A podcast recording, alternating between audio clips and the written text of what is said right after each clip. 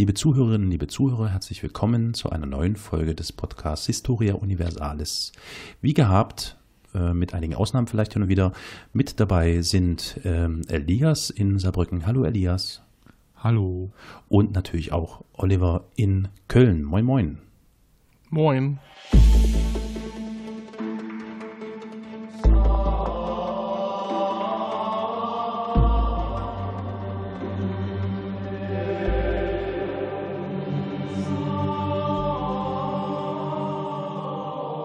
Ludwig Bentheim, ermordet in Auschwitz.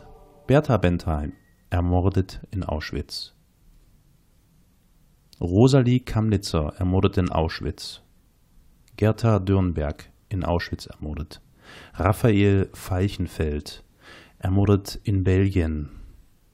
Amalie Fischbach, ermordet in Auschwitz. Moritz Frank, ermordet in Sobibor. Adelina Frank, ermordet in Sobibor. Horst Martin Grünthal, ermordet in Auschwitz. Rivka Grubner, ermordet in Auschwitz. Ganz viele Menschen, ganz viele Schicksale, ganz viele ähm, Namen, die ich jetzt hier noch sehr, sehr lange vorlesen könnte. Hm, warum tue ich das? Ich tue das, ähm, weil ich eine Geschichte erzählen möchte heute von einer ganz tragischen Reise, einer tragischen Irrfahrt von äh, 906 jüdischen Passagieren, die flüchten wollten, die abhauen wollten aus dem Nazi-Deutschland und sich in Sicherheit bringen wollten. Diese Namen, die ich jetzt hier gerade vorgelesen habe, waren einige der Passagiere auf diesem Schiff. Ähm, es sind, wie gesagt, insgesamt 906 ähm, meist jüdische Passagiere gewesen. Und davon sind sehr viele am Ende den Nazi-Terror, den Nazi, äh, äh den NSDAP-Nazis äh, zum Opfer gefallen und äh, in verschiedenen KZs, Arbeitslagern ähm, und unter anderen Umständen getötet wurden. Ich möchte heute erzählen von der Irrfahrt des Schiffes MS St. Louis. Ähm, wir hatten ja jetzt im Vorgespräch mal kurz angeschnitten, äh, worum es gehen soll in dieser Folge. Ihr wusstet das noch nicht. Und euch war das jetzt gar kein Begriff, ne? Also ihr war euch jetzt so erstmal unbekannt der Name. Ja, ich muss gestehen, ja. ich habe es jetzt zum ersten Mal gehört. Gut, geht mir ähnlich. Beruhigt mich, weil ich ja so ein bisschen Bedenken hatte, dass das vielleicht gerade jetzt in dieser Zeit, in der es so viel darum geht, wie man Menschen helfen kann, die irgendwohin flüchten wollen. Und dann kommen da Menschen dazwischen, die sagen, nein, das geht nicht. Das ist natürlich äh, äh, sozusagen am Puls der Zeit. Und ich hatte so ein bisschen Bedenken, dass äh, diese Irrfahrt der MS St. Louis äh, ganz oft behandelt oder besprochen wird. Aber wenn ihr es nicht kennt, ist das schon mal gut, weil das ist ja Sinn und Zweck der Sache, dass ihr das hört und ich euch das erzählen kann. Und wenn sich die eine oder andere Zuhörerin oder der eine oder andere Zuhörer findet, der es auch noch nicht kennt, umso besser.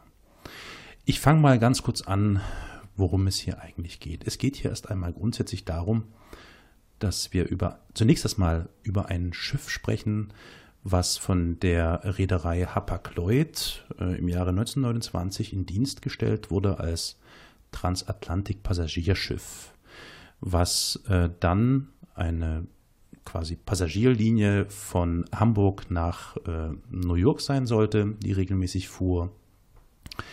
Ähm, Im Laufe der Jahre wurde dieses Schiff dann auch umgenutzt. Man kann sich schon vorstellen, wie irgendwann dann ab 33 oder die Machtübernahme durch die NSDAP, später dann im Jahre 1934 als das Amt für Reisen, Wandern und Urlaub, äh, später dann diese NS-Organisation Kraft durch Freude äh, gegründet wurde. Auch für solche Zwecke, für ähm, KDF-Reisen, zum Beispiel nach Norwegen, wurde dieses Schiff äh, gechartert und benutzt. Äh, ganz interessant und ähm, ja sehr tragisch und spannend ist allerdings ein, eine ganz konkrete Reise, die dieses Schiff mit ganz vielen Emigranten äh, im Jahre 1939 vollzogen hat. An einem 13. Mai des Jahres 1939, das war ein Montag, ähm, waren also diese Passagiere auf dem Schiff in Hamburg im Hafen mit einem, einem hehren Ziel oder mit einem, einem leuchtenden Ziel vor Augen. Sie wollten Deutschland verlassen.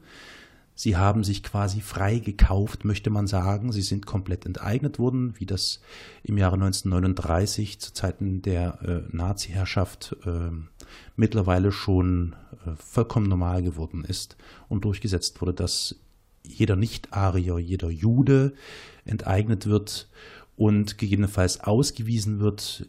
Ich glaube, sie durften maximal zehn Reichsmark oder so ausführen, so dass sie quasi komplett verarmt dort auf diesem Schiff mit einem Zettel in der Hand Richtung Kuba unterwegs sein wollten.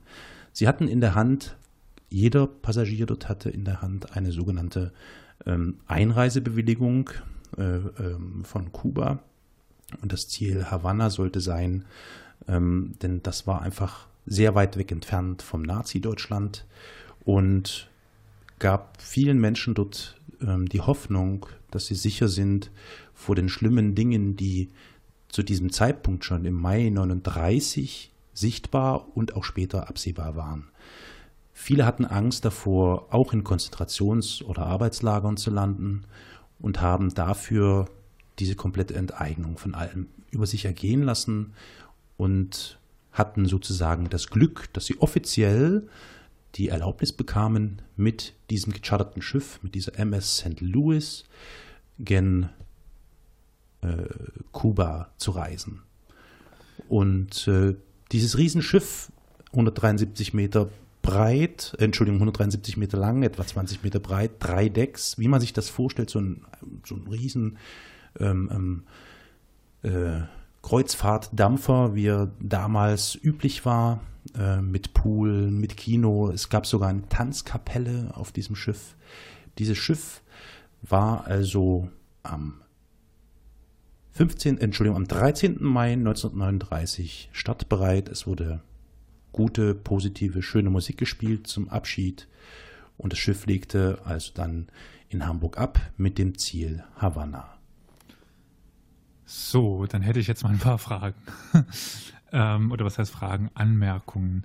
Also du hast jetzt gemeint 39. Ich finde das trotzdem speziell, weil 39 war das definitiv spürbar. Ja, also, natürlich. Die Probleme waren schon viel früher offensichtlich. Mhm. Dass die 39 noch gegen eine Enteignung aus dem Land kommen, ist nicht selbstverständlich.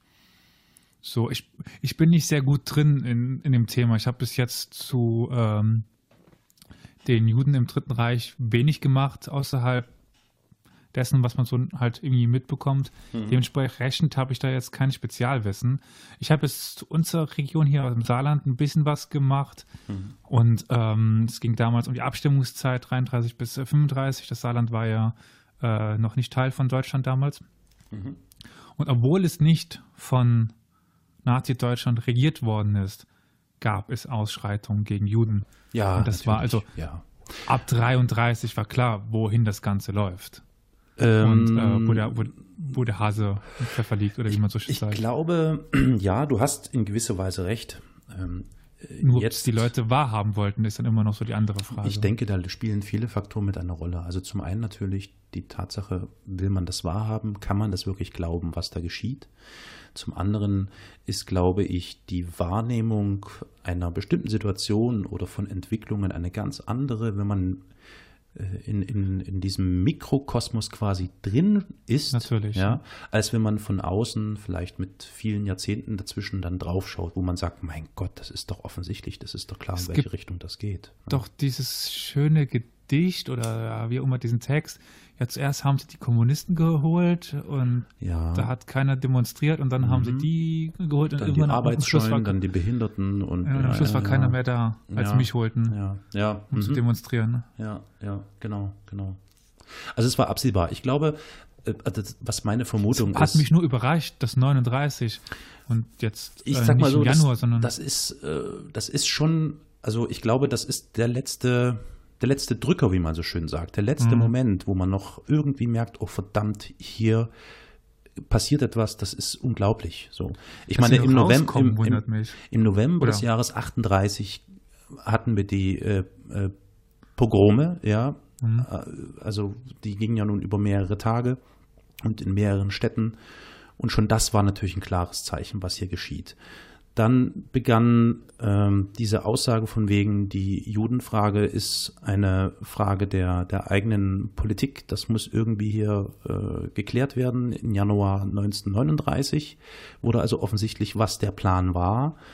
Und dann, glaube ich, hat man nicht nur in Deutschland, sondern auch in vielen anderen Ländern bemerkt, was dort gerade geschieht, weil der Antisemitismus oder der Anti die, die, gegen die gegen die Juden insbesondere, ja, in diesem Falle war es ja der Antisemitismus, ähm, hat sich ja nicht nur auf Deutschland beschränkt, sondern das ging ja in Italien weiter und so weiter und so fort. Äh, was übrigens noch ein interessanter Fakt wird im Laufe der Erzählung, die ich hier ähm, vortragen möchte. Ja, also ich denke, das war so äh, der letzte Versuch, off wirklich offiziell mit einer Genehmigung und Bestätigung ähm, alles Hab und Gut zurückzulassen. Und sofern du dir noch nichts zu Schulden kommen lassen hast und Glück hattest, dann bist du da genau, ähm, dann konntest du auf dieses Schiff und mit diesem Schiff ausreisen. Also die Deutschen waren darüber ja nicht böse, ne? Die haben gesagt, okay, zack, 900 Juden ja. weniger, perfekt. Was willst du mehr? Ne? Dafür haben sie uns noch Zeug dagelassen. Keine Arbeit damit. Ne? Ich finde aber auch, dass man, ich in der Situation, glaube ich, auch immer die Hoffnung hat, dass es nie so wirklich so schlimm wird. Ja. Auch wenn die Zeichen natürlich woanders hindeuten, aber. Ja, ja, ja.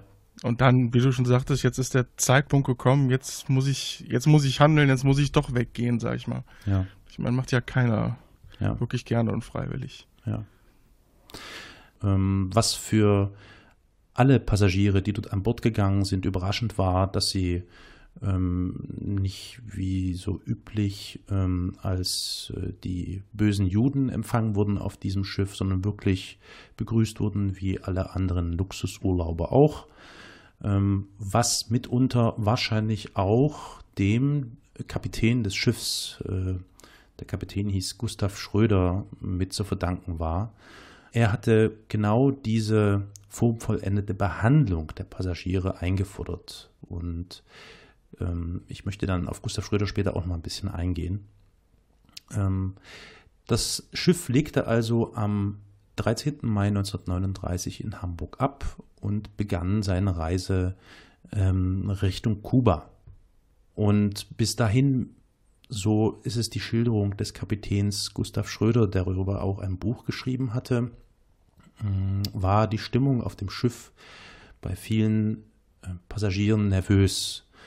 Es war zwar Zuversicht und Hoffnung da, dass man aus Nazi-Deutschland flüchtet und in, eine, in ein sicheres Gebiet kommt. Trotzdem ist das alles natürlich in der Schwebe und man ist sich unsicher. Im Laufe der Zeit hat sich dann doch diese Stimmung gelöst. Man entfernte sich immer mehr von äh, Deutschland weg und näherte sich immer mehr Richtung Kuba nachdem die MS St. Louis die Azoren äh, passierte und dann Richtung Havanna äh, fuhr, ähm, war die Stimmung auf dem Schiff dann eine andere. Die Menschen waren dann schon äh, positiver gestimmt und zuversichtlich. Ja, weil wenn ich mir das jetzt gerade anschaue, wenn du ja. an den Azoren vorbei bist, ja. dann bist du ja eigentlich so fast. weit von Deutschland weg, dass man fast annehmen könnte. So ist es. Man sei sicher. Genau, ganz genau so ist es. Richtig. Was, Außer die U-Boote kommen noch. ja. Ähm, was ähm, scheinbar alle Passagiere oder niemand auf dem Schiff ähm, mitbekommen oder ahnte, ähm, war folgendes. Einige Tage bevor das Schiff in Hamburg startete, ähm, passierte in Kuba Folgendes. Der damalige Präsident von Kuba, Laredo Bru, erklärte diese Einreisebewilligungen für nicht äh, legal oder illegal, für nicht berechtigt, weil sie wohl angeblich gegen Geldzahlung vom Direktor der kubanischen Einreisebehörde ausgestellt worden seien. Drei Tage später, am 8. Mai, auch das ist den Passagieren entgangen oder war denen in diesem Moment nicht äh, klar und bewusst, gab es in Havanna auch größere, eine größere Demonstration von etwa 40.000 Menschen gegen die äh, Einwanderung äh, jüdischer Immigranten. Hätten die mal ihre Newsfeed checken sollen, ne? Ja. da sieht man den, also das ist schon wirklich interessant. Ne? Ich meine, es liegen knapp, ähm, ja, sagen wir mal, rund roundabout sieben bis zehn Tage dazwischen zwischen diesen Geschehnissen. Ähm, das ist heutzutage eine unglaublich lange Zeit, aber damals, ähm, ja, konnte da viel passieren, ohne dass man es davon wusste. Ähm, das heißt, die Stimmung in Kuba, konkret in Havanna, war eine ganz andere als die der Menschen auf dem Schiff, die sich auf Havanna freuten, die sich darauf freuten, endlich einen sicheren Boden ähm, zu erreichen. Die Stimmung dort in Havanna war eine aggressive, genau gegen diese Menschen. Nachdem also die Azoren ähm, passiert wurden, lief man dann am 27. Mai, also zwei Wochen nach Auslaufen in Hamburg, im Hafen von Havanna ein, legte an und äh, die Menschen waren frohgemuts. Vielleicht noch kurz, ach, fällt mir noch ein, eine Zwischengeschichte. Ähm, bevor ähm, das Schiff in Havanna am 27. Mai anlegte, gab es da noch einen Zwischenfall. Und zwar äh, starb auf der Fahrt ein Passagier an einem Herzinfarkt. Und man hatte dann die Befürchtung auf dem Schiff, also insbesondere die, die Kapitänscrew, dass dieser Tote eventuell ein Problem bereiten könnte, wenn man da in Havanna einläuft. Weswegen er dann in derselben Nacht, als er diesen Herzinfarkt erlitt, auf See bestattet wurde, um quasi diese Einreise nach Kuba nicht weiter zu gefährden. Was äh, dazu führte, dass es noch einen Selbstmord gab von einem jungen Balten, der auch mit an Bord war. Der hat sich dann über die Reling äh, geworfen. Man versuchte ihn noch zu retten, hat ihn aber leider, obwohl man mit Scheinwerfern alles abgesucht hatte und so weiter, nie wieder gefunden. Ja, das sind vielleicht so diese beiden Zwischenfälle, die deutlich machen, wie kritisch doch trotzdem die Situation war. Wir kommen zurück zum 27. Mai. Der 27. Mai 1939 in Havanna. Ich muss jetzt mal in meinen Kalender schauen. Das war ein Samstag. Und als die Passagiere äh, dort vom Boot gehen wollten, begann auch die Kapelle äh, freudige Musik zu spielen. Das Lied Freut euch des Lebens. Einige Passagiere gingen dann über die Gangway hinunter und wurden vielleicht auch schon von den ein oder anderen Freunden, Bekannten, die schon nach Kuba geflüchtet sind, begrüßt. Und in diesem Moment äh, passierte Folgendes, nämlich, dass bewaffnete Männer äh, von der Regierung, äh, von der, äh, vom Militär, vom kubanischen, diesen Menschen entgegenkamen und sie auf das Schiff zurückschickten und die Gangway besetzt hielten und verhinderten, dass diese Menschen an Land gehen. Und hier begann dann ähm, eine Odyssee, eine schrecklich, eine wahrscheinlich wirklich ganz tragische und schreckliche äh, Zeit für ganz viele Menschen da auf diesem Schiff und auch für die Menschen, die vielleicht auf diese Passagiere gewartet haben. Es war eine Situation, die man sich so gar nicht richtig vorstellen kann. Ähm, es gab dann die offizielle Feststellung von Seiten der kubanischen Regierung, diese Einreisebewilligungen seien illegal, weil, wie ich schon sagte, gegen Bezahlung ausgestellt und das stimmt so nicht, das kann so nicht sein. Es wird auch gemutmaßt, dass es sich vielleicht auch um äh, das Handeln der Gestapo gehandelt haben könnte, die also versucht haben, die Regierung in Kuba aufzuwiegeln. Wie auch immer, in jedem Falle war es so, dass der Kapitän, äh, der Schröder, über Tage versuchte, mit der kubanischen Regierung zu verhandeln. Er schrieb Dutzende äh, Telegramme, verhandelte äh, streckenweise persönlich mit Abgesandten an der Gangway, aber er hat es in seinem ähm, Tagebuch, was er dann später veröffentlichte, privat, der Erfolg war gleich null zusammengefasst. Und in dem Moment ähm, schlug natürlich bei dem Kapitän und auch bei den Passagieren ähm, diese ganze Hoffnung um in Misstrauen und in Wut. Und es gab dann schon äh, Menschen auf diesem Schiff, äh, die dann Selbstmordversuche starteten, die sich die Pulsadern aufschnitten oder sich ins Meer stürzten. Zum Glück wurden sie in diesem Fall hier gerettet. Es handelte sich hier um zwei Personen. Und so war der Kapitän äh, gezwungen, sogenannte nächtliche Selbstmordverhütungsrundgänge auf diesem Schiff äh, zu planen, damit es nicht noch zu weiteren Unglücken kam. Die eine Person übrigens, die einen Selbstmordversuch mittels ähm, des äh, Pulsaderaufschnitts versuchte, hatte Glück. Die wurde an Land gelassen, damit sie behandelt werden kann. Und äh, weitere 28 Passagiere, die letztlich dann gültige Visa hatten, ebenso. Trotzdem blieb das Schiff weiterhin gesperrt. Es durfte keiner weiter sonst äh, äh, nach Havanna. Und man merkte, dass die Stimmung auch in der Stadt immer aggressiver wurde. Tausende von Menschen hielten dort am Hafen an und hielten den gesamten Hafen quasi in Beschlag. Und ähm, die Fenster waren geöffnet, voll mit Menschen. Polizeiboote waren schon da. Und letztlich führte das Ganze dann dazu, dass äh, nach einer letzten Abweisung, ich muss mal ganz kurz nachlesen, wann, nämlich am 1. Juni, äh, da gab es nämlich den Versuch des ähm, eines Repräsentanten der amerikanisch-jüdischen Joint Distribution Committee, das war Lawrence Berenson. Auch da gab es keine Einigung an diesem 1. Juni. Das war quasi der Schlussstrich unter den Versuch, äh, in Havanna einzulaufen. Unter Begleitung von mehreren Polizeischiffen wurde das Schiff dann äh, aufs offene Meer hinaus begleitet und ja, nun war guter Rat teuer. Was tut man nun? Und da kann man dann ja den modernen aktuellen Vergleich ziehen. Ja. Ich nehme mal an, deswegen hast du dir das Thema auch ausgesucht. Ja, richtig, genau.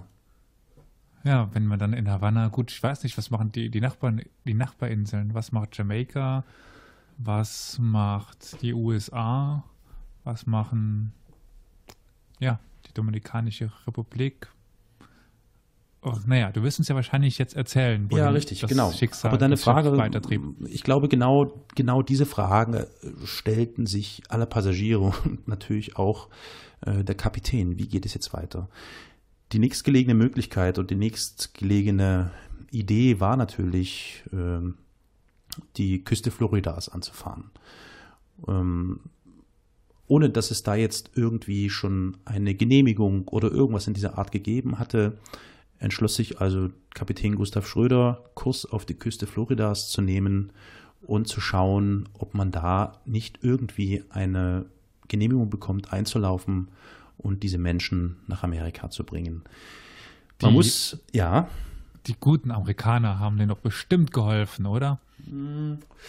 ähm, ja, also wir müssen mal ganz kurz äh, zusammen äh, kehren, was wir da haben in Amerika. Wir haben, schreiben das Jahr 39, es ist äh, mittlerweile Juni 39. Ähm, die St. Louis ähm, kreuzt also jetzt dort, nachdem sie sich noch eine ein oder zwei Tage vor der Küste Kubas aufgehalten hat, äh, zwischen Havanna und Miami hin und her und versuchte dann am 4. Juni bei Miami stehen zu bleiben und Verhandlungen aufzunehmen mit der amerikanischen Regierung. So, zusammengerafft, wir haben Juni 1939, Amerika, Roosevelt ist Präsident äh, der USA und steht ähm, quasi vor den nächsten Wahlen. Die Situation in Amerika ist keine rosige, die Arbeitslosenzahlen sind äh, sehr hoch, die Wirtschaftslage ist eher miserabel. Und aus genau diesem Grunde hat Amerika eine Einwanderungsquote für, ich glaube, die haben das konkret auf deutsche Einwanderer beschränkt. Ne? Also das wurde dann gestaffelt, je nach. Ja, gut, es gab für jedes Land, soweit genau, je nach Landeszugehörigkeit. Genau. Zum Beispiel, ich glaube, Japaner waren ganz verboten und, mhm. und Chinesen und naja. Es ging dann ja auch nur über so große Anlaufzentren. Meistens ist das von Europa aus die, wie heißt die Island? Alice Island. Äh, Alice, Alice Island. Island. genau, genau danke. Genau, ja. Und ja, genau. Ja, das war schwierig, in die USA zu dem Zeitpunkt reinzukommen. Genau, zu dem Zeitpunkt war die, das Quotensystem für Deutsche lag bei 25.957.000 Deutschen, die einreisen dürfen. Es gab also jetzt keine konkrete Festlegung, Jude oder nicht Jude, sondern Deutsch. Punkt. Und genau aus diesem Grunde hat ähm, auch Amerika die ähm, Aufnahme der jüdischen Flüchtlinge ähm, abgewiesen. Und es gab dann noch einen Versuch, irgendwie eine, eine, eine Kurzschlussreaktion vielleicht irgendwo illegal in Florida anzulanden. Das allerdings wurde relativ schnell von äh, der amerikanischen Flotte bemerkt und in äh, kurzer Zeit war dann das Schiff umkreist von Flugzeugen und eine Anlandung in Amerika war damit ausgeschlossen. Und so ging die Odyssee mit der St. Louis weiter. Es gab äh, verschiedene Funksprüche von allen Seiten, aus allen Richtungen. Ich glaube, das war ein, ein, eine, eine ganz schlimme Situation, die man sich äh, überhaupt nicht vorstellen kann. Diese Mischung aus, es gibt mal kurz Hoffnung und dann nicht und dann Zickzackkurs wieder Kuba und zurück und zwischendurch gab es dann noch den Vorschlag aus der Dominikanischen Republik. Man könne ja die Passagiere aufnehmen. Ähm, das vielleicht noch als äh, kurze Seiteninformation, die habe ich mir hier schon bereitgelegt. Ähm, der damalige ja, Diktator des Landes, äh, Rafael Trujillo oder Trujillo, ähm, war quasi das äh, dominikanische Pendant zu Adolf Hitler ähm, ihm war, war ein überzeugter Rassist und auch ein Bewunderer Adolf Hitlers. Und ähm, er hatte allerdings den Spieß umgedreht und den Plan, eine erste jüdische Siedlung in der Dominikanischen Republik zu ermöglichen, um das dominikanische Volk besser zu durchmischen, weil er wohl persönlich, ich also das habe ich so gelesen oder selbst ein Problem mit seiner dunklen Hautfarbe hatte, war es ihm ein Anliegen, die dominikanische Bevölkerung dadurch zu durchmischen und heller zu machen, mehr Geld ins Land zu bringen mit den Juden und dort die Infrastruktur und den Aufbau voranzubringen. Äh, er hatte das übrigens auch im Zuge der, ich will jetzt, also wir driften jetzt so ein bisschen ab in Richtung Konferenz von Evian, wenn euch das noch was sagt ich dachte mir schon, dass es halt in die Richtung halt Endlösung geht und ja. was macht er mit den Juden wohin? Madagaskar? Ja, nein. Mhm. Es gab ähm, die Konferenz von Evian, in der viele Länder, außer natürlich Deutschland, Europas und der Welt, sich zusammensetzten, einen Gipfel äh, quasi abhielten und darüber berieten, wie gehen wir jetzt mit diesen Flüchtlingen, äh, insbesondere aus Deutschland, um, die aufgrund der Herrschaft der NSDAP und des anstehenden Krieges, ähm, äh, wie, wie gehen wir damit um? So, und es gab in diesen, bei dieser Konferenz äh, wie wir das vielleicht auch heute kennen, keine Einigung. Man hat sich gegenseitig auf die Schulter geklopft, man hat ähm, irgendwelche Kommissionen und irgendwelche Gruppen gegründet, um das zu prüfen. Danach gab es noch Sekt und ein Feuerwerk und ähm, ja, dann sind alle wieder nach Hause gefahren. Und im Zuge dessen gab es übrigens auch dieses Angebot des dominikanischen Diktators, er könne ja gerne ein paar, ich glaube 10.000 Juden oder so aufnehmen. Ähm, also, aber all diese, aber diese Mischung aus wahr, nicht wahr, es gab da ganz viele ähm, ähm, News, die da immer wieder reinfallten auf das Schiff, zermürbte die Menschen dort natürlich. Es gab dann auch noch die Idee, eine kubanische Insel, die Insel Pinossa anzulaufen. Dann gab es noch mal kurz die Idee, vielleicht doch irgendwie in New York anzulanden, aber ähm, das alles ähm, war letztlich eben doch wirklich nur der Versuch, die Situation irgendwie zu retten, obwohl sie offensichtlich eigentlich schon gescheitert war. Und wohin jetzt? Ja, wohin jetzt? Genauso ist es. Ich gucke da jetzt auf die Karte. Da hängt mhm. eine gerade vor mir. Mexiko wäre noch eine Möglichkeit. Ist auch nicht mehr so weit auf der Yucatan. Es ist nur um die halb, um die Spitze von äh, Kuba rum, dann halt Jamaika. Die Situation ja. war eine angespannte. Der Kapitän oder dem Kapitän war klar, wir können nicht allzu weite Strecken zurücklegen. Irgendwann ist natürlich auch der Treibstoff geht zur Neige, das Öl wird knapp. Hinzu kommt dann noch die Situation, dass er von der Reederei einen Rückruf bekommen hat. Also das Schiff wurde quasi zurückgerufen. Er ist jetzt schon ähm, lang genug unterwegs und müsse jetzt nach Europa zurückkehren. So war es also äh, der nächste Schritt, dass er vor die britischen Küsten fuhr mit dem Schiff MS St. Louis und den vielen Menschen darauf, um dort und der einem fingierten Schiffsbrand die Einreise irgendwie zu erzwingen. Das war seine Idee, eine Havarie zu fingieren. Bevor diese Verzweiflungstat dann wirklich umgesetzt wurde, gab es dann aber zum Glück ähm, dank des Einsatzes ganz vieler Menschen, vieler jüdischer Verbände dann die Entscheidung von Seiten Großbritanniens, Frankreichs, Belgium, äh, Belgium, Belgien und der Niederlande diese Passagiere aufzunehmen. Ich möchte kurz mal aufgliedern und zwar äh, zwischen dem 10. und 13. Juni fand diese Entscheidung statt. Großbritannien nahm 287 Passagiere, Frankreich nahm 224 jüdische Passagiere auf, Belgien 214 und die Niederlande 181. Aber wir befinden uns jetzt ja immer noch vor der britischen Küste. Mexiko. Vor der also, britischen Küste. Sind sie wieder hochgeschippert? Ja, genau. Sorry. Also die haben jetzt drei Wochen im Prinzip fast In auf diesem Schiff ausgeharrt. Ja. Mhm. Und sind jetzt im Prinzip wieder in Europa. Richtig. Und wissen immer noch nicht so richtig. Also jetzt wissen sie es natürlich, jetzt haben sie endlich die Am 13. Juni äh, wurde dann offiziell verlautbart, wie man dort eine äh, gemeinsame Lösung irgendwie finden könne. Aus diesem Grunde fuhr DMS St. Louis dann äh, Richtung Antwerpen in Belgien und legte dann dort am 17. Juni an, um alle Passagiere von Bord zu lassen, die dann entsprechend der Vereinbarung in die jeweiligen Länder, also nach Großbritannien, Belgien, Niederlande, Frankreich, verteilt wurden. Das ähm, Zynische und das Schreckliche daran ist, deswegen hatte ich am Anfang auch die Namen vorgelesen dass diese Menschen, die ja nun nach Havanna flüchten wollten und diese drei Wochen lange Odyssee ähm, über sich ergehen ließen, quasi wieder in die Hände der Nazis zurückgeleitet wurden. Denn es dauerte ja nicht allzu lange, dass es dann später die ähm, Angriffskriege der äh, Nazis gab, äh, Frankreich, Belgien, Niederlande, ähm, so dass 254. Genau, 254 Menschen sind dann letztlich im Holocaust ermordet worden und sind den Nazis dann wieder dem äh, zum Opfer gefallen. Aber ähm, wenn du jetzt sagst 275? 54. 54 oh, mein Namensgedächtnis, äh, Zahlengedächtnis.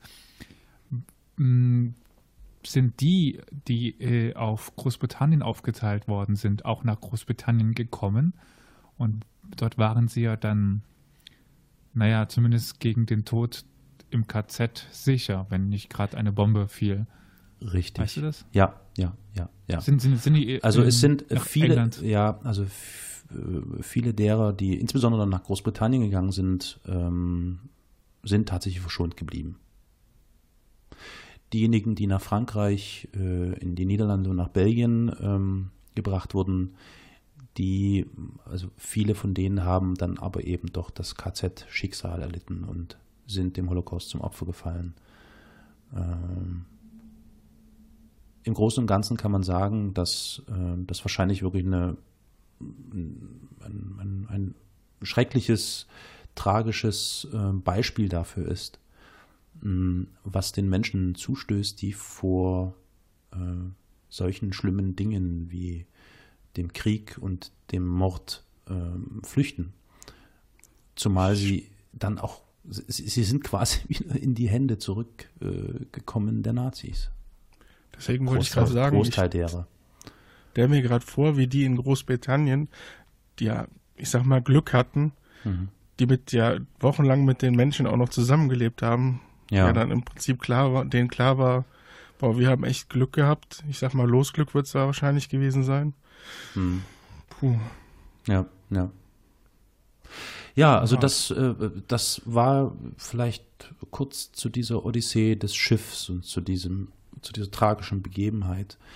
Der Kapitän des Schiffs, das sollte man nicht vergessen, ähm, hat äh, sich die gesamte Zeit für alle Passagiere sehr stark eingesetzt. Er hat alles versucht, die Menschen davor zu bewahren, dass sie wieder zurück müssen nach Nazi-Deutschland. Und ähm, dafür wurde er dann auch in äh, der Gerechten unter ja, den Völkern. Genau, und dafür wurde er in der Yad Vashem in, als äh, Gerechter der Völker mit aufgenommen. Das ist eine äh, Auszeichnung der Yad Vashem für außerordentliche Leistungen, die Menschen vor der Shoah gerettet haben, vor dem Holocaust gerettet haben und die versucht haben, den, insbesondere den jüdischen Menschen dort ähm, in Nazi-Deutschland zu helfen und sie zu unterstützen.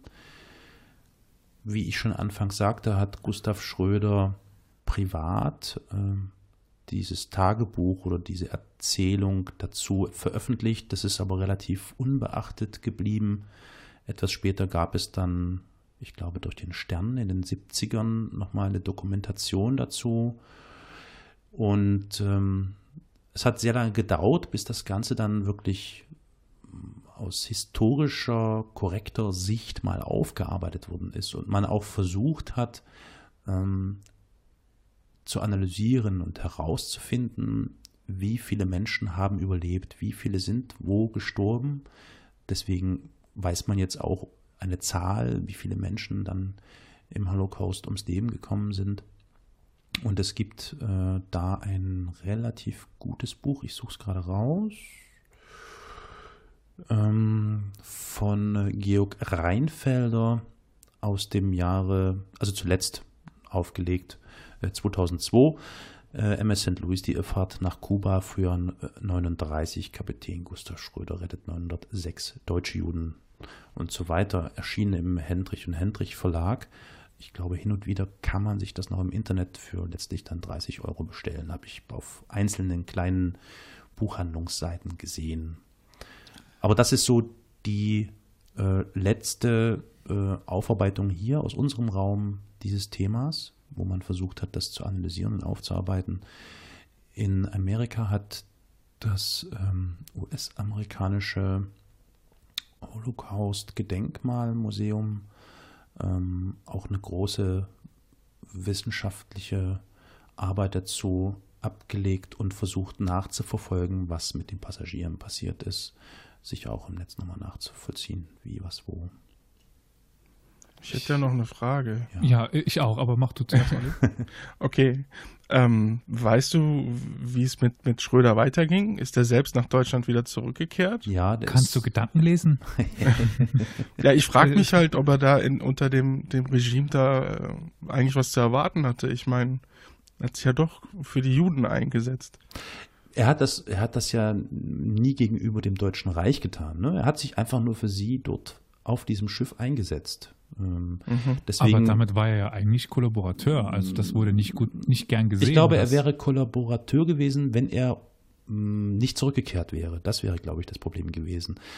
Ähm, deswegen gab es dann auch die, äh, die Rückkehr. Also im September ist die St. Louis mit dem Schröder um äh, ich glaube, durch die Dänemarkstraße gefahren, hatte Glück, dass er von britischen Schiffen nicht entdeckt wurde, äh, traf dann Mitte September im sowjetischen Murmansk ein. Dort hat die MS St. Louis bis Dezember 39 gelegen und fuhr dann weiter Richtung norwegische Küste und dann Richtung Deutschland.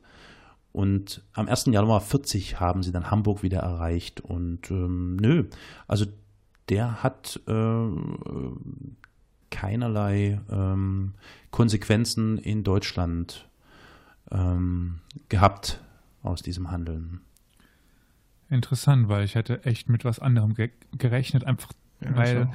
jemand, der Juden rettet und das, ich weiß nicht, wie bekannt es einfach war, aber wenn das, naja, in Havanna so viele Leute auf die Straße getrieben hat, wird das schon in der internationalen Presse bekannt geworden sein. Und dann würde ich schon davon ausgehen, dass es auch in Deutschland bekannt war. Und naja, vielleicht hat man ihn nicht indirekt angegriffen, aber ich glaube, das allzu gute Leben hatte er dann nicht mehr. Ich glaube schon, dass ihn das etwas Aufstiegschancen oder ähnliches verwehrt hat, aber naja. Der also gute die, Mann hat also viele Leben gerettet. Ich denke, das ist wichtiger als alles andere. Aber ich glaube schon, dass er darunter gelitten hat in Deutschland dann. Das, ich habe davon nichts gelesen. Sagen wir es mal so. Ich habe davon nichts gelesen. Es ist nichts derartiges irgendwie beschrieben oder geschrieben. Äh, Nochmal ganz kurz äh, damit es klar ist, äh, die Ausreise dieser, dieser jüdischen Flüchtlinge mit dem Schiff war offiziell genehmigt. Das war keine illegale oder geheimliche, heimliche, was weiß ich, ja. was Situation. Das wird wohl der Unterschied sein. Das, genau. Die sind mit Genehmigung der, äh, der, wie heißt denn das, äh, Regierung, wollte ich schon sagen, ähm, naja, der Nazis äh, losgefahren. Also die Nazis haben gesagt, okay, alles klar, gebt alles her, was ihr habt. Das war denen doch, ne? Und der hat, der ist, hat die abgeliefert. Ne? Der ist wieder zurückgekommen, fertig. So. Und er hat das Schiff sogar noch gerettet. Ne? Er ist äh, unentdeckt durch alle möglichen Territorien gefahren und hat es dann doch noch Januar 40 bis nach Hamburg geschafft. Ja, das wird wohl der Unterschied genau dann gewesen sein. Naja, gut. Hauptsache, der gute Mann hat die Leute gerettet. Genau. Ähm, also eine sehr spannende Geschichte, vielleicht noch ganz kurz als Hinweis. Ähm, wie gesagt, es gibt ähm, nicht allzu viel Literatur hier in, in der deutschen Sprache. Es gab natürlich dann Mitte der 70er den Versuch Hollywoods, äh, diese Tragödie zu verfilmen. Der Film heißt Reise der Verdammten mit äh, ziemlich bekannten Namen. Faye Dunaway, Oscar Werner, Lee Grant äh, spielen damit. Der ganze Film geht etwa 155 Minuten. Ich habe ihn selber nicht gesehen ja, vielleicht ist es ja mal ja, wert, sich das mal anzuschauen, wie Hollywood das so mit Star-Kino verarbeitet. Ja, genau. Aber das Buch von Gustav Schröder ist ja online einsehbar. Ja, ist es das? Denken, ja, ich habe oh, es digital Super, super, super. Das Auf der perfekt. Webseite natürlich teambuilding.de. Mhm. Interessant. Mhm. ähm, gibt es das äh, Heimatlos auf hoher See, Bericht genau. von Kapitän ja. der St. Louis Gustav Schröder. Ja. Mhm. Und da gibt es die äh, Digitalsat geben. Perfekt, super. Gut, aber äh, hoffentlich denken wir dran, es drunter zu, zu setzen. Mhm. Aber da kann man dann genau nachlesen, wie der äh, Kapitän das erlebt hat. Genau.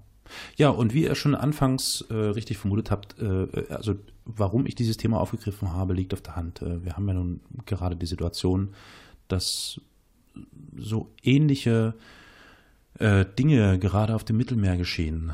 Ähm, dass also dort Schiffe fahren, die nötigenfalls Menschen retten möchten, die in Seenot sind, die ertrinken. Und alle Länder Europas mehr oder weniger oder der Europäischen Union sehen sich äh, außerstande,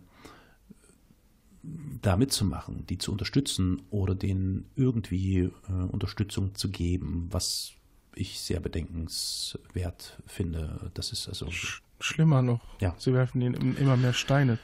Richtig, ja. Genau. Und das ist also diese Parallelen dazu, das ist schon wirklich erstaunlich. Auch wenn man sich diese, diese Konferenz von Evian anschaut, die ich da vorhin erwähnte, wo sich die europäischen Staaten, ähm, auch Amerika und so weiter treffen und zusammensetzen und darüber beraten, wie geht man denn nun mit den Flüchtlingen um. Das ist unglaublich, unglaublich. Über 70 Jahre später und der ganze Scheiß ähm, läuft vor unseren Augen mehr oder weniger so ähnlich ab. Ja. Ich glaube, Fragen habt ihr alle gestellt, ne? Da war irgendwie ja, nichts mehr. Ich würde jetzt noch mal ganz kurz fragen, was haben wir denn eigentlich letzte Episode besprochen? Das wollte ich gerade auch fragen. ja, ja richtig. Ja. Gut gelesen. Also, ich kann da jetzt nur so ein bisschen mitreden, weil ihr habt ja gemeinsam äh, in der letzten Folge die Berberkönigreiche im Mittelalter besprochen was ich für einen sehr äh, guten Themenkomplex halte, der äußerst interessant war, wie ich finde. Das heißt, wir bitten daher die Zuhörerinnen und Zuhörer darum, wenn ihr Fragen habt, Wenn euch irgendetwas nicht klar ist oder ihr vielleicht auch Kritik habt oder ihr wollt einfach nur sagen, wie cool ihr den Podcast Historia Universalis findet, dann, Leute, äh, schreibt uns doch einfach etwas. Ihr könnt uns zum Beispiel bei Facebook schreiben, oder Oliver? Genau. Unter Historia Universalis at Geschichtspodcast sind wir dort zu finden. Wunderbar. Äh, das Ganze geht auch per Mail. Äh, wie lautet die Mailadresse? Du weißt das jetzt bestimmt, Elias. Du weißt das jetzt. Ja, ich tue mir doch da immer äh, schwer. Deswegen frage ich dich ja. Es dürfte Podcast at historia-universalis.fm heißen. Richtig, genau. Wahnsinn. Ah, Gratulation. Ich glaube, nach wie vielen Wochen habe ich sie dann doch mal drauf bekommen? Ja, äh, ihr könnt uns natürlich auch über Twitter folgen oder schreiben zu finden oder Twitter unter @geschichtspod und natürlich unter der Internetadresse historia-universalis.fm habt ihr auch die Möglichkeit nachzuhören oder direkt unter der Folge zu kommentieren, wie auch immer. Ähm, es gibt auch noch einen YouTube-Channel, der in unregelmäßigen Abständen befüllt wird von Elias und ähm, der ist zu finden ja unter Historia Universalis vermutlich bei YouTube, der Channel, ne? Genau. Ja. Mhm. Mhm. Da fällt mir ein, da hatten wir übrigens kürzlich einen Kommentar. Äh, ja. Unter der Folge Moskauer Rose, glaube ich. Das könnte gut passen, ja. Da hat jemand geschrieben, gut. Oder so. Kurz und knapp. Kurz und knapp, genau. Ja, reicht ja schon, immerhin. Hattest du die Telefonnummer schon erwähnt? Das würde ich jetzt tun, es sei denn, du möchtest es. Ja, wir sind auch telefonisch zu erreichen unter der Nummer 0351 841 686 20. Ja, da hängt der Anrufbeantworter dran, da könnt ihr euch richtig auslassen. Es war äh, Danke dafür. Danke dafür. Oh, cool. Schön.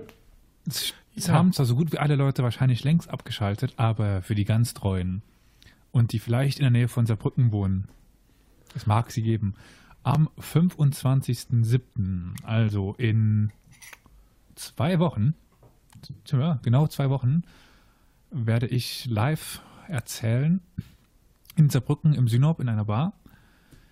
Äh, ja, und ich werde der Frage nachgehen, ist der Buddhismus tatsächlich die friedliche oder die friedfertige Religion, für die es häufig gehalten wird? Das erklärt den reißerischen Titel Gewalt im Namen Buddhas? Fragezeichen. Ich habe doch jetzt schon, bin doch schon hochgegangen mit der Stimme. Natürlich Fragezeichen. Ich wollte nur hundertprozentig sicher gehen, dass dieses Fragezeichen, dass es steht. Ja, also wer Zeit hat, Bock hat, sich das schöne Saarbrücken anzugucken und dann vielleicht im Zuge dessen am Abend des 25.07. ins Synop zu gehen und Elias live erleben zu wollen, der kann dies tun. Ich kann es nur empfehlen. Synop gut. Ich weiß, wie Elias referieren kann. Ja. Hingehen. Und mit viel Glück schaffen wir es ja sogar, einen, einen Live-Mitschnitt dieser Sendung dann zu veröffentlichen. Ja, ja. Hm. ich versuche mich wieder dran. Mal schauen, wie, ob, ob ich es diesmal umgesetzt bekomme, wenn nicht schon wieder neue äh, Technik vor Ort liegt. Man wird sehen, man wird sehen. Oder ja. besser, man wird hören. Aber wir haben ja auch schon angekündigt, weshalb es sich umso mehr lohnt, äh, den Live-Mitschnitt Live zu machen. Und zwar hoher Besuch wird kommen, oh. wenn, er, wenn er kommt. Man wird mir verzeihen, dass ich diesen Namen nicht richtig ausspreche. Äh, ich hoffe, er verzeiht es. Und zwar ist es Phaibon Kit Silapong. Und Phaibon Kit Silapong ist buddhistischer Teilmensch. Oh. Diesmal so mit Special Guests. Mhm. Wird er dein Gesprächspartner sein? Ähm, er wird für Fragen zum Buddhismus zur Verfügung stehen. Mhm. Ich werde ihn auch etwas fragen, aber aufgrund seines, naja, durch die Herkunft nicht gerade guten Deutsches, ja. versuche ich hauptsächlich ihn für Fragen, zu, also ihn zu fragen und dann Antworten darauf, die vom Publikum kommen. Mhm. Er wird es, es wird kein Interview sein wie in mhm. unseren Spezialfolgen, wo übrigens auch noch eine anstehen wird. Mhm. Auch nochmal als kleiner Teaser zum Meeresbergbau oder Tiefseebergbau nach Manganknollen. Aber ja, also dieser Mönch wird kommen und äh, sich dann den Fragen des Publikums stellen zum Buddhismus. Das klingt sehr spannend. Das klingt sehr spannend. Mhm. Ja, dann drücke ich die Daumen, dass das alles klappt und wir das dann ähm, später als Mitschnitt hören können. und äh, ja, also wenn jetzt alles gesagt ist, würde ich sagen, wir verabschieden uns jetzt ganz brav von den Zuhörerinnen und Zuhörern, danken für die Geduld und das Zuhören. Vergesst nicht, bei iTunes oder anderen Portalen den Podcast zu bewerten und schaltet wieder ein, wenn es heißt Historia Universalis. Ja, ich danke auch dir für die interessante Geschichte und in diesem Sinne. Ja, bis Ciao. bald. Wiederhören.